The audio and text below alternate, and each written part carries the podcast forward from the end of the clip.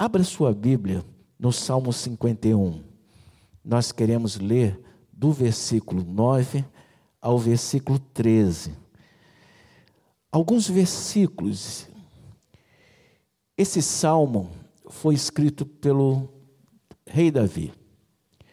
E foi escrito num momento muito assim importante, tenso da vida dele. Porque depois de ele ter passado tudo o que ele passou, ser perseguido, né? viver como lobo errante, procurado com a sua cabeça prêmio, e depois de ele ter visto na sua vida se cumprir o que Deus falou quando o profeta ungiu e disse que ele seria escolhido por Deus para ser rei, ele se tornou rei, assumiu o reinado. E depois de ele ter vencido os seus inimigos e estabelecido o seu reino, ele entra num, num caminho meio esquisito, né? Ele peca, e ele peca por adultério, né? Ele como rei, ele podia escolher as mulheres que ele podia, que ele queria, à vontade, era um costume daquela época, daquele povo mas ele escolheu uma pessoa que ele não poderia escolher, e ele peca, porque aquela pessoa era casada. E apesar de ser um homem que andava com Deus, tendo virtudes, mas também tinha defeitos. Então, a palavra de Deus não esconde isso. Ela não maqueia isso. Pelo contrário, Deus nos ensina o, todas as coisas. E ela nos ensina através do erro desse homem. Então, Davi escreve esse salmo em forma de cântico e manda para o mestre do cântico. E ele diz assim: Cântico de Davi, quando o profeta Natan veio até com ele, depois de haver possuído Betsaba. O profeta foi lá, o questionou, porque Deus vê todas as coisas. Apesar de Davi achar que, o que ele fez estava escondido, procurou esconder o seu pecado, Deus enxerga todas as coisas. Deus sabe todas as coisas. E Deus queria buscar o que? A restauração de Davi na sua presença. Então, depois que o profeta Natan, ele confronta Davi, e Davi se arrepende do seu pecado, depois ele escreve esse salmo em forma de cântico, e ele permanece até hoje para nós. E o Espírito Santo de Deus nos usa para que da mesma forma nós possamos estar de uma maneira que Deus espera que nós estejamos diante dele. Deus vai novamente buscar a sua ovelha para estar perto de si. Então, a partir do versículo 9, Davi escreve essas letras e ele diz o seguinte: Esconde o rosto dos meus pecados e a apaga todas as minhas iniquidades ou transgressões. Cria em mim, ó Deus, um coração puro e renova dentro de mim um espírito inabalável. Não me repulses da tua presença, nem me retires o teu Santo Espírito. Restitui-me a alegria da tua salvação e sustenta-me com espírito voluntário. Então ensinarei aos transgressores os teus caminhos e os pecadores se converterão a ti. Curve sua cabeça agora, vamos orar a Deus. Senhor nosso Deus amado, muito obrigado pela oportunidade de estar aqui nesta manhã de rever, Senhor Deus, amigos e amados irmãos que há muito tempo eu não revia, Senhor. Muito obrigado por esta igreja, Senhor. Tu tens, Senhor Deus, atuado aqui, trabalhado em corações, atraído pessoas, convertido vidas. Nós te agradecemos por poder ver com os nossos próprios olhos a grande obra que tu estás fazendo neste lugar. É a tua igreja é o teu povo, é o teu rebanho. Te agradecemos a oportunidade de trazer a mensagem nesta manhã. Ó Deus, te pedimos agora que teu Santo Espírito, Senhor, tenha total, plena liberdade nesta manhã para nos visitar. Precisamos, Senhor Deus, ouvir a Sua voz. Dá-nos ouvidos, Senhor Deus, que a nossa, Senhor Deus, alma possa sentir a Tua presença, mas que os nossos ouvidos e a nossa mente possam ouvir a Tua voz. Ó Deus, fala conosco, porque nós estamos envolvidos nesse projeto da nossa casa está diante de Ti como, Senhor Deus, um altar de adoração ao teu santo nome. Ajuda-nos, Senhor Deus amado, a obtermos esta vitória na nossa vida, em nome do Senhor Jesus Cristo. Amém, irmãos? Amém. Louvado seja o nome do Senhor. Primeiramente, irmãos, a pergunta: o que, que esse texto tem a ver com a família?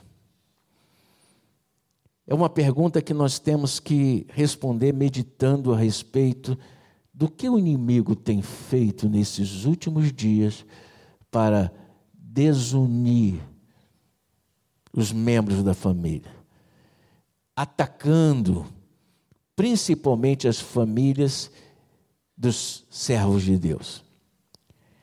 Nunca em outras gerações nós vimos e ouvimos tantos problemas relacionados à família dos servos de Deus. E o inimigo é especialista nisso, porque ele entra para dividir aquilo que Deus uniu dentro do seu projeto.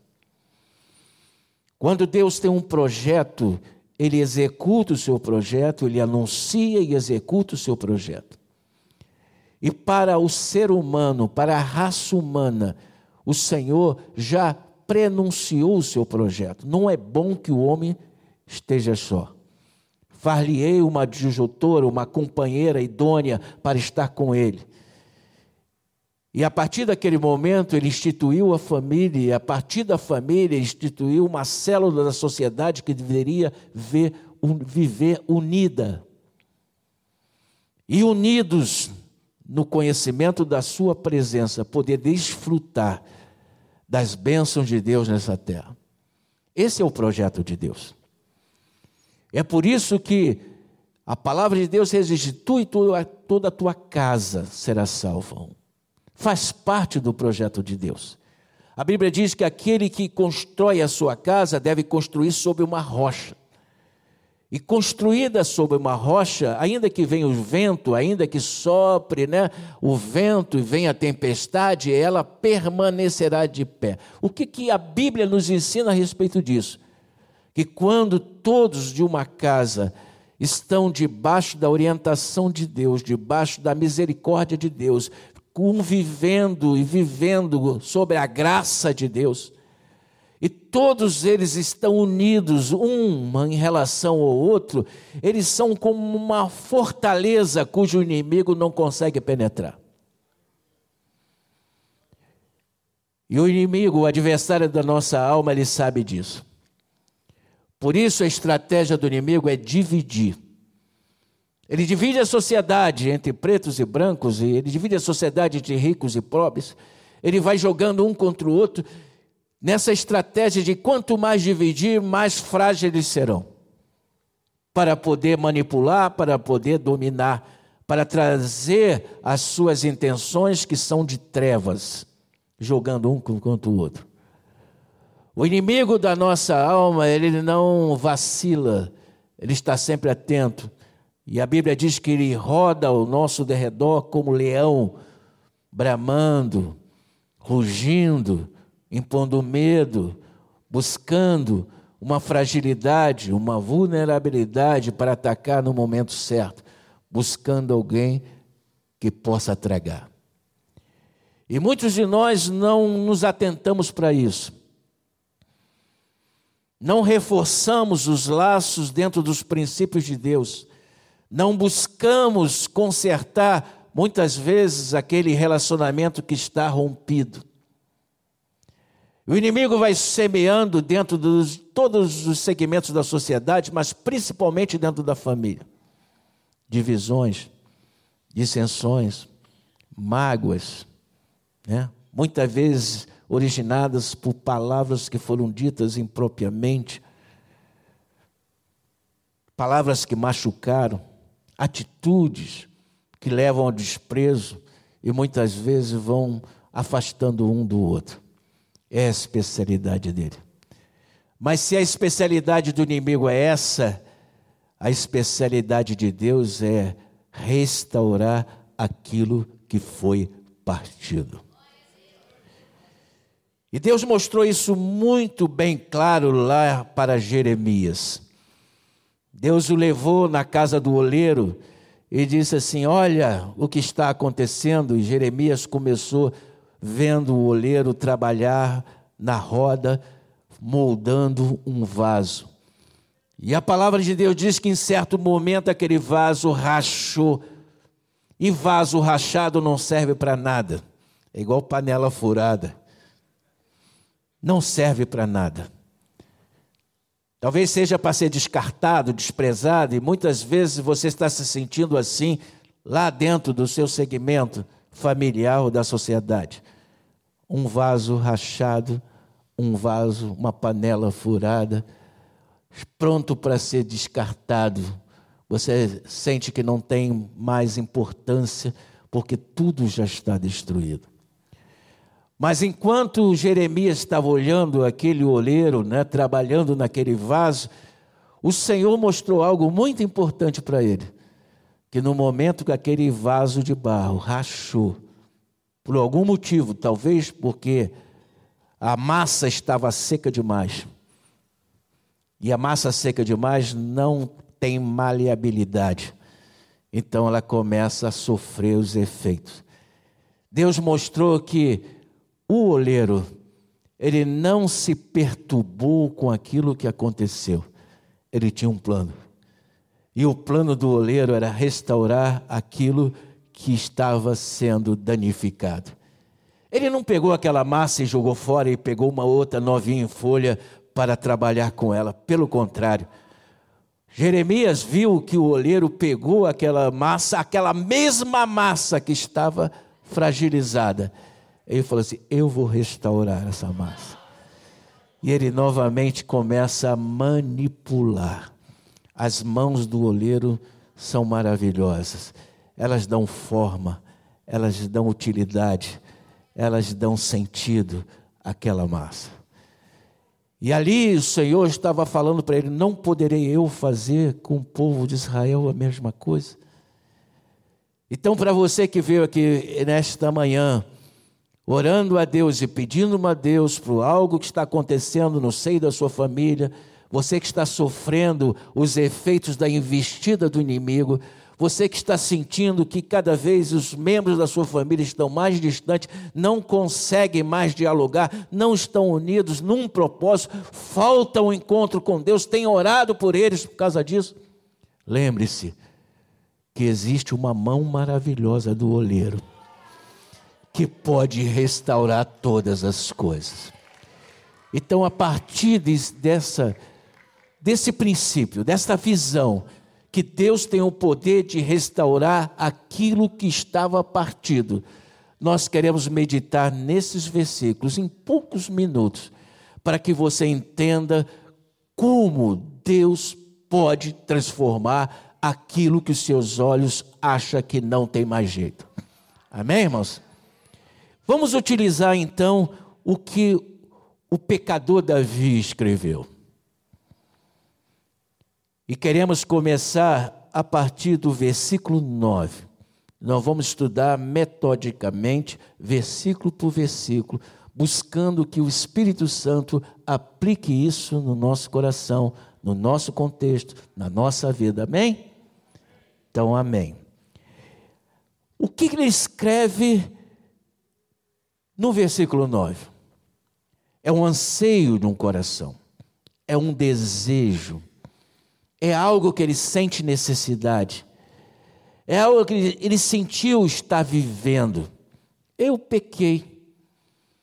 A situação foi construída a partir da minha ação. E quantos de nós temos problema na nossa vida porque situações foram geradas a partir de palavras a partir de gestos, de incompreensões, muitas vezes de acusações, de decepções com outras pessoas. Então, são esses desentendimentos, são essas divergências que muitas vezes são criadas por nós, pela nossa personalidade, pelo nosso modo de ver a vida, como nós enxergamos a vida. Muitas vezes somos autoritários demais, muitas vezes somos egoístas demais, muitas vezes vivemos sem amor, não enxergamos as coisas como Deus quer que nós enxerguemos. Mas muitas vezes é porque o inimigo tem atuado dentro da nossa casa. E também nós não percebemos isso. E queremos resolver tudo na base de como nós fazemos as coisas acontecer. E não dá certo. Mas o salmista, que é uma característica de Davi, Davi era um homem como qualquer um de nós. Foi um homem fabuloso, um rei fabuloso, mas também era pecador como todos nós somos. Mas Davi tinha uma virtude muito grande, e essa virtude é que Deus espera que eu e você tenhamos. Se você busca uma restauração, se você ora a Deus pela sua casa, pela sua família, por algo que está realmente fragilizado, você tem que ter a mesma característica ou a mesma virtude que Davi tinha. Davi, quando foi confrontado com seu pecado, ele poderia fazer como muitos fazem hoje em dia: buscar uma justificativa que fosse plausível. É a minha vida, são os meus desejos, eu tenho poder, eu faço o que eu quero, ninguém pode me repreender. O mundo está cheio de justificativas falidas, mas Davi não. Davi se arrependeu. E a primeira virtude, essa virtude mais importante para Deus, é quando nós nos quebrantamos diante dele e reconhecemos que nós somos falhos e reconhecemos que muitas das coisas que nós estamos vivendo são consequências das nossas falhas, porque nós reconhecemos que nós somos fracos. E a Bíblia diz: quando nós reconhecemos que nós somos fracos, aí nós somos fortes no Senhor o Senhor te enxerga de uma forma diferente. O princípio de tudo está aqui no versículo 9. Quando, já, quando Davi fala dos seus pecados e fala do constrangimento que ele sente no coração de estar exposto o seu pecado diante dos olhos de Deus. Ele tinha noção que Deus enxerga tudo, mas agora ele foi confrontado. Você sabe, você sabe que Deus sabe tudo o que você faz, até aquilo que você faz escondido. Mas enquanto Deus não te confronta, você vai levando aquilo, vai empurrando com a barriga. Mas quando Deus te confronta, vem a vergonha, vem um constrangimento, vem um sentimento, você se sente nu perante Deus. E é assim que Deus nos vê, nus perante Ele. Nós não podemos maquiar nada diante de Deus. Deus sabe exatamente como nós somos. Eu não sou aquilo que eu penso que sou. Eu, pastor George, não sou aquilo que você pensa que eu sou. Eu sou aquilo que Deus sabe que eu sou. Ele tem a verdadeira dimensão do seu servo, tanto nas virtudes como nos erros. O salmista Davi diz: esconde o rosto dos meus pecados. Sou pecador. Reconheço que eu sou pecador. Eu não vou dar justificativa. Eu sou pecador. Se eu quiser uma restauração de vida, eu tenho que partir deste princípio. Eu sou pecador, porque Deus sabe que tu é. Deus sabe que você falou. Deus sabe que você fez. Deus sabe que a outra pessoa fez. Deus sabe todas as coisas. Então reconheça aquilo que lhe cabe. Não lhe cabe confessar o pecado de outras pessoas, mas lhe cabe confessar os seus próprios pecados. De que reclamam os homens, diz a palavra de Deus? Reclame-se cada um dos seus próprios pecados. Deus só quer isso. E ele diz aqui: e apaga todas as nossas iniquidades. Em outras palavras, o salmista está dizendo aqui: eu sei que Deus me chamou para ser santo, separado para Ele, para a obediência da tua palavra, para viver de uma forma digna, unida. Eu sei que a minha família tem uma importância muito grande para Deus e eu negligenciei isso. Eu sei que não agi corretamente, que eu pequei, muitas vezes eu errei com palavras, com gestos mas eu quero me quebrantar e confessar os meus pecados. Senhor, tem misericórdia de mim, esconde o teu rosto, Senhor Deus, dos meus pecados. Reconhecimento que precisa mudar. Ele reconhece que ele precisa se acertar com Deus. E ele reconhece que ele tem defeitos e que Deus precisa transformar o seu coração. Você quer uma família restaurada? Esse é o princípio de todas as coisas.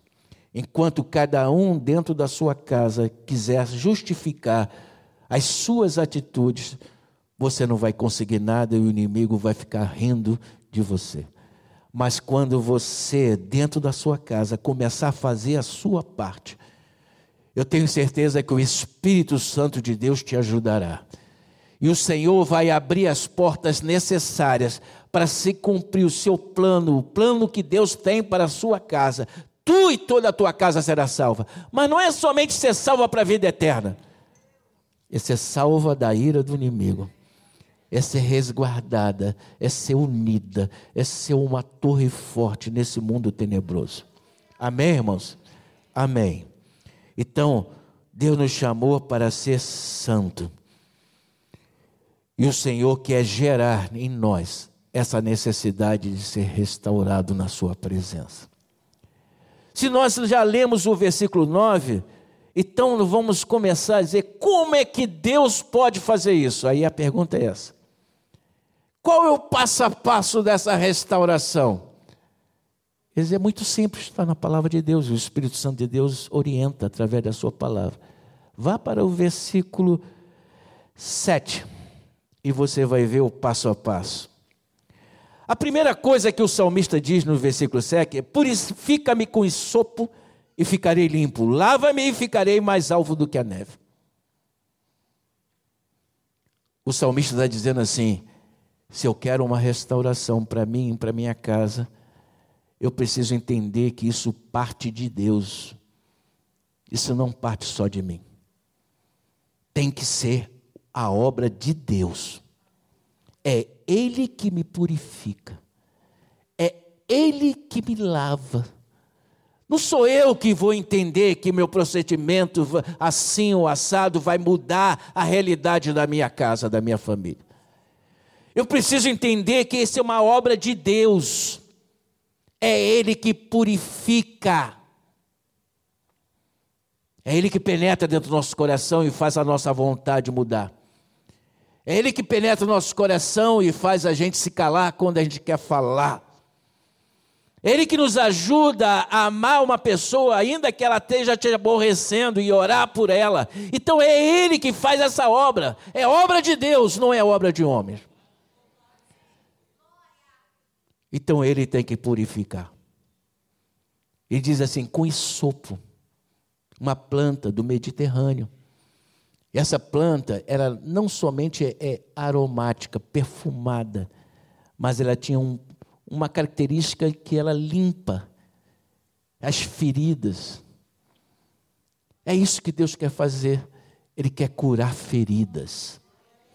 Purifica que como sopo. Lava a minha ferida.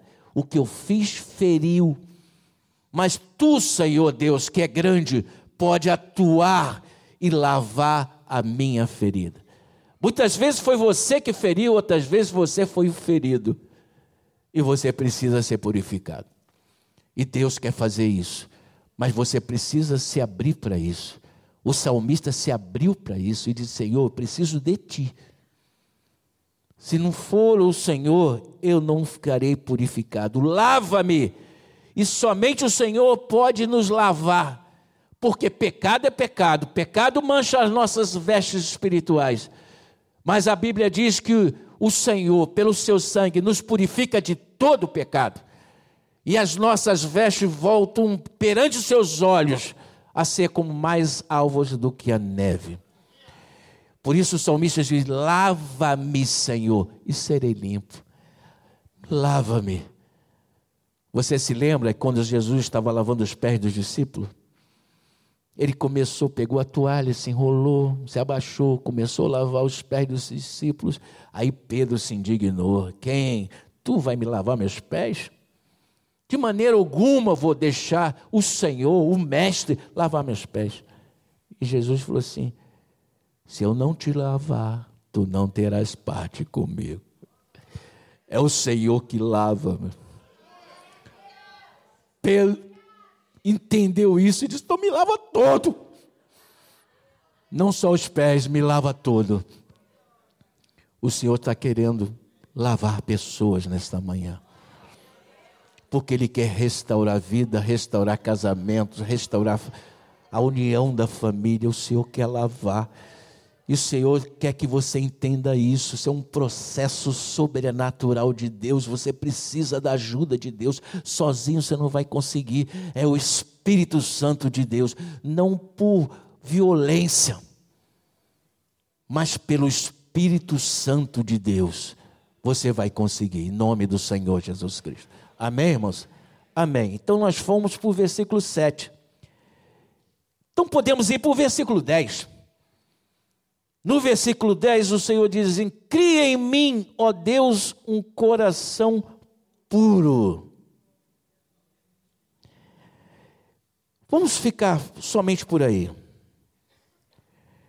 Cria em mim um coração puro. Coração puro é um coração inteiro, íntegro não dividido, totalmente nas mãos do Senhor. Senhor, preciso disso. Não basta eu ser metade de Deus. Não basta eu ter 80% de atração por Deus. Eu tenho que ter 100% de atração e amor a Deus. Quanto mais eu estiver na presença de Deus, nas mãos de Deus, menos chance de eu deixar as minhas vontades pecaminosas aflorar na minha vida. O que, que mais protege um homem nesse, nesse mundo cruel? É a presença de Deus. Quanto mais perto de Deus, mais você vai se sentir o que? Protegido pelo Senhor e vai ter a tua decisão de servir a Deus firme na sua vida. O que, que o pecado faz conosco? A Bíblia diz, diz que o pecado faz separação entre nós e nosso Deus. Ele te afasta. Ao pouquinho, você vai errando, você não confessa, você mantém aquilo como uma normalidade e você vai esfriando no seu relacionamento com Deus. E é isso que o inimigo quer. Você tem que fazer o contrário. Você tem que trazer o seu coração novamente para Deus. Lembra-se do primeiro amor? Aquele primeiro momento que nós tivemos depois da conversão, onde tudo parecia maravilhoso, e parece maravilhoso e é maravilhoso. Onde você orava muito e você se alegrava quando Deus respondia às suas orações, tudo para você era motivo para testemunho e de alegria. Por algum motivo o tempo foi passando. E você deixou o tempo ser o inimigo da sua vida espiritual. Você começou a ler menos a palavra de Deus. Começou a orar menos e ver mais Netflix. Você começou a abrir mão de certas coisas que são muito importantes para o seu relacionamento com Deus e colocou outras coisas que para os seus olhos eram importantes. E depois você não sabe o que te levou a essa confusão onde você está metido? E Deus quer fazer assim: venha, volte para mim, volte para mim, eu quero restaurar tudo que foi partido, volte para mim. Volte a colocar o teu coração nas mãos de Deus, como era naquele primeiro amor. E dizer: Senhor Deus, eu reconheço, Senhor Deus, que eu que me afastei de ti. Eu quero um coração íntegro, puro diante de ti. Isso é a base de tudo. Deus não se moveu do seu lugar. Deus não virou as costas para você. Deus simplesmente está parado esperando você voltar para Ele. O Senhor diz: Eis que estou à porta e bato.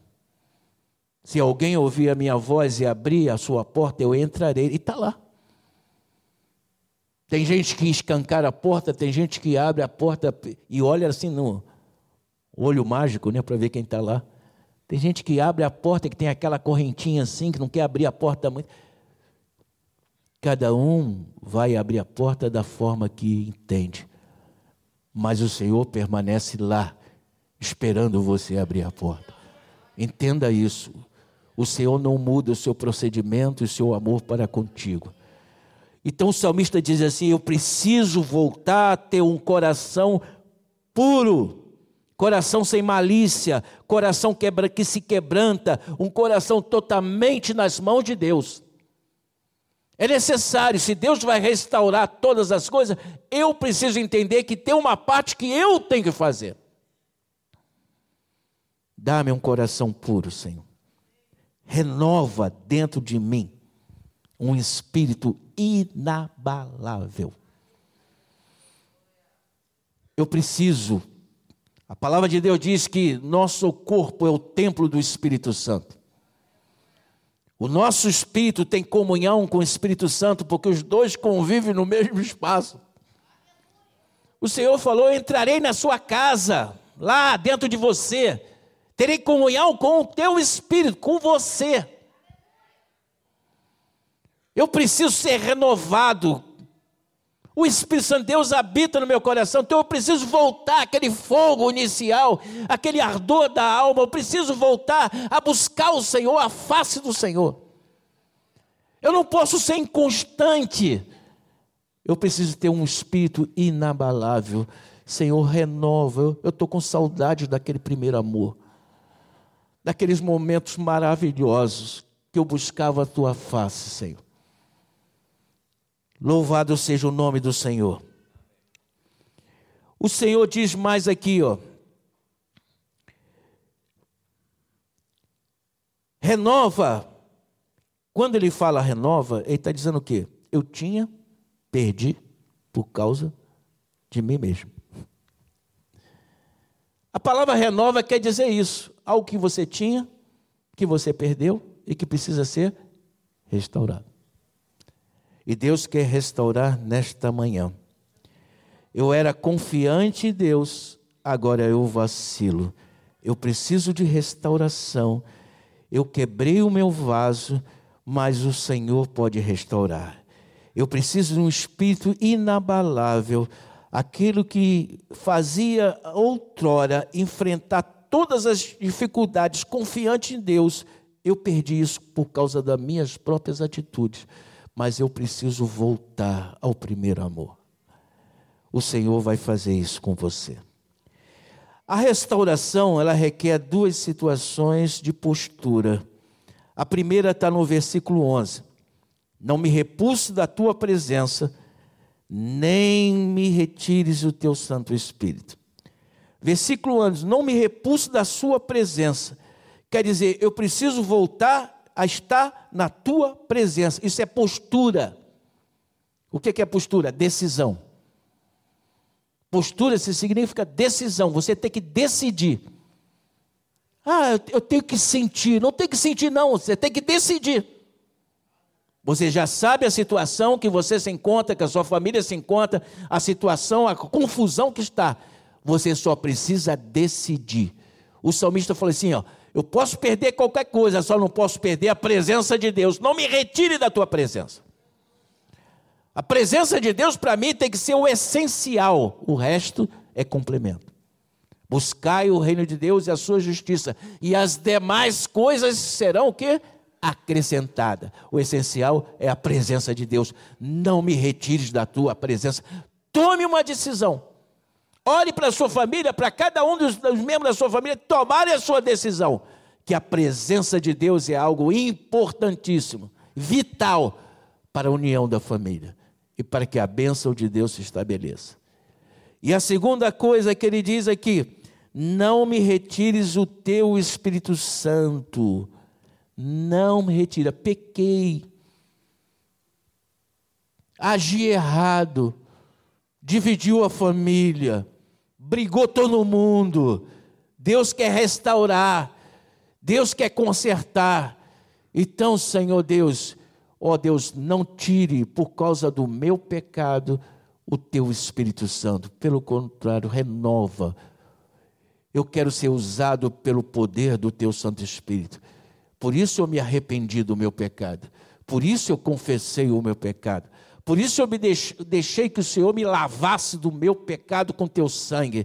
Agora, Senhor Deus, que o teu Espírito Santo permaneça atuando em mim e me use para que outros da minha família também sejam visitados por ti. Amém? Dois passos importantes. Primeiro, quero voltar à tua presença. Segundo, restitui-me alegria.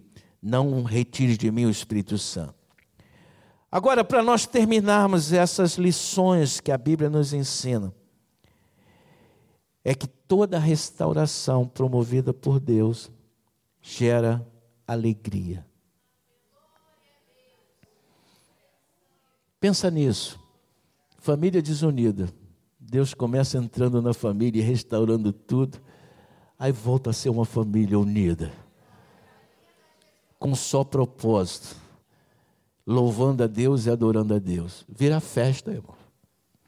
O que é igreja? Que não, não mais do que uma união de pessoas. O salmista diz ali, ó, com bom e com agradável que os irmãos vivam em união. É semelhante ao óleo que é derramado sobre a cabeça do sumo sacerdote Arão, escorre pela sua barba, vai na sua estola sacerdotal. E no final ele diz assim: ali o Senhor ordena a sua bênção e vida para sempre. Quando Deus faz essa obra de restauração, a consequência é o que? Alegria. Torna a dar-me alegria ele diz no versículo 12: Restitui-me a alegria da tua salvação. Alegria que foi perdida por causa dos erros, nossos erros, que nos afastaram de Deus, que criaram confusão. Ao Senhor Deus, eu vou consertar. Você tem que tomar as suas atitudes, mas o meu espírito vai fazer essa obra. E quando ele faz a obra, a alegria é restaurada, a alegria da salvação, da presença de Deus, do poder de Deus. Isso faz com que o coração exploda em alegria. E você sabe qual é a consequência de um coração alegre? É um rosto bonito. A Bíblia diz que o coração alegre formoseia o rosto. Não existe na casa de Deus, para aqueles que estão na presença de Deus, gente feia. Só tem gente bonita. Porque o próprio Deus está dizendo, um coração alegre, o rosto fica mais bonito. João já viu uma pessoa depressiva, triste? Ela pode ser uma pessoa que foi linda no passado, mas se ela está depressiva, não tem vida nos olhos. O seu rosto, ela não consegue encarar as pessoas, ela olha para baixo, ela passa a enfeiar. Mas o Deus é o Deus de salvação e de alegria. O Espírito Santo de Deus é Deus de alegria. E Ele quer trazer alegria para a tua vida, para a tua casa, para a tua família. Louvado seja o nome do Senhor Jesus Cristo. E Ele diz mais: me dá um espírito voluntário. Aí nós temos que pensar um pouco sobre isso. O que é, é espírito voluntário? Iniciativa. Espírito voluntário é iniciativa. Depois que Deus fizer a obra e restaurar, perdoar o seu pecado, perdoar os seus erros, você entender se, né, diante de Deus que você precisa que Deus faça a obra e Ele faz a obra, a alegria volta para a sua vida novamente. Aí você começa a pensar: o que Deus fez na minha vida, Ele pode fazer na vida das outras pessoas também eu vou usar essa minha experiência para que Deus possa abençoar outras vidas e outras famílias também. Eu vou tomar a iniciativa de divulgar isso, de falar quão grande e maravilhoso é o Deus que não me deixou ali, né? Fragilizado, quebrado, totalmente triste, Ele restaurou tudo, e se Ele fez na minha vida, Ele pode fazer na sua vida também. Aí o salmista diz: Ó, eu aprendi com meu erro, eu errei, mas eu me arrependi. E Deus restaurou, me lavou, me limpou. Deus restaurou todas as coisas. Agora eu vou usar, vou ter um espírito voluntário e eu vou querer abençoar outra vida com a minha experiência. Nós não ensinamos somente com os acertos, não.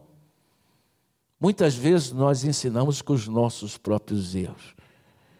Quando nós aprendemos com Ele, Deus nos ensina e nós passamos esse ensinamento para outras pessoas. É por isso que o salmista diz assim: então ensinarei aos transgressores. Ele me dá um espírito voluntário para ensinar para aqueles que precisam ouvir o que Deus fez na minha vida, porque eles estão passando uma situação semelhante na vida deles.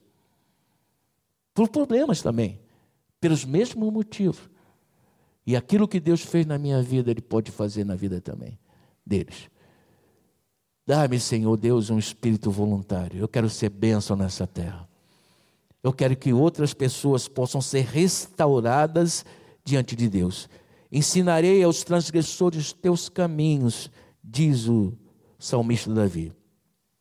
E os pecadores se converterão a ti. Interessante isso, né?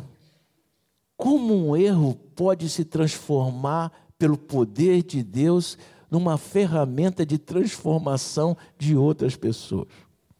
Só Deus faz isso. Aos nossos olhos, aos nossos olhos humanos, erro é erro. Não nasce nada de bom de um erro. Mas nas mãos do oleiro, tudo pode ser transformado e usado. Então eu queria deixar nesta manhã essa palavra para você, você que está investindo no seu lar, na sua casa, ao grupo do projeto Família, saiba de uma coisa: o poder de Deus está aqui. Para que tudo aquilo que Deus fez na vida do rei Davi possa também ser, de alguma forma, utilizado na sua vida. Basta seguir o passo a passo. Não é difícil.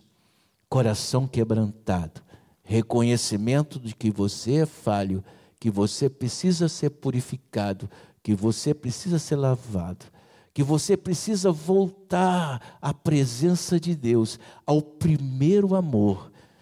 Que isso que te afastou de Deus que te levou para longe, te levou para as dificuldades, mas que Deus tem o poder de restaurar todas as coisas.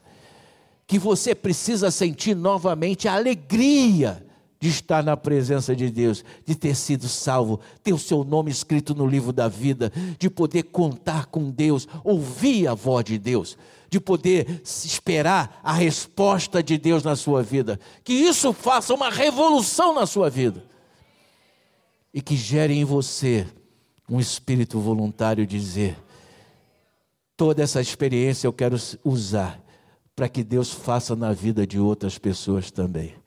Eu quero apregoar os caminhos do Senhor. Não vou esconder os meus erros para que as pessoas achem que eu sou perfeito. Pelo contrário, eu quero que, que as pessoas vejam como Deus pode consertar alguém que está errado. E eles conhecerão o Senhor e se converterão ao Senhor, porque Jesus Cristo é o Senhor e Ele é o Senhor da nossa vida. Que Deus vos abençoe nesta manhã, em nome do Senhor Jesus Cristo.